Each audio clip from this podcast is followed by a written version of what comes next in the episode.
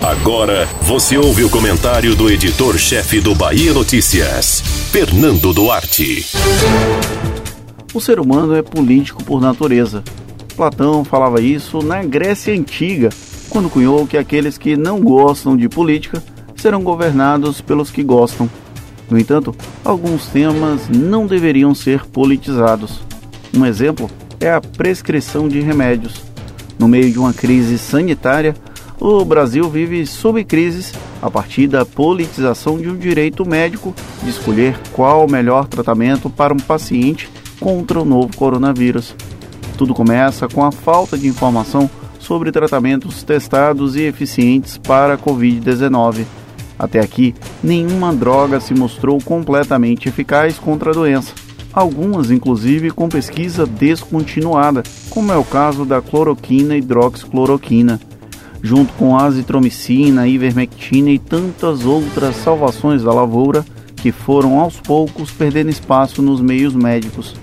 Todavia, ainda há uma constante de defesas desses medicamentos no enfrentamento ao coronavírus, baseadas mais em visões políticas do que científicas.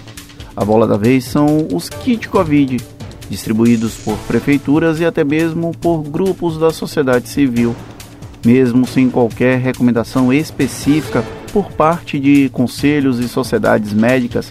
Há uma verdadeira indústria de propagação de que é possível conter o avanço da Covid-19 a partir do uso profilático ou em fases iniciais de medicamentos como cloroquina, azitromicina ou ivermectina. De um lado, aqueles que acreditam que as substâncias funcionam, ainda que a ciência não dê garantia. Do outro, os mais céticos, que insistem no cuidado antes da prescrição dos remédios. Entre as duas disputas narrativas, uma população mal informada que, infelizmente, não tem a quem recorrer.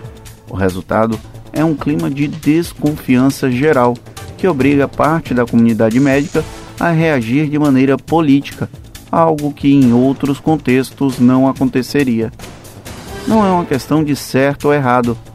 Medicina não é uma questão de fé há muito tempo, por mais que existam charlatões aos montes a propagar que a cura exclusiva pela fé existe. Porém, é preciso ter cautela para evitar que essa disputa política não cause danos ainda mais graves do que a crise do coronavírus em si. Receitar medicamentos é uma prerrogativa médica, mesmo que o presidente da República sugira o contrário. Você ouviu o comentário do editor-chefe do Bahia Notícias, Fernando Duarte.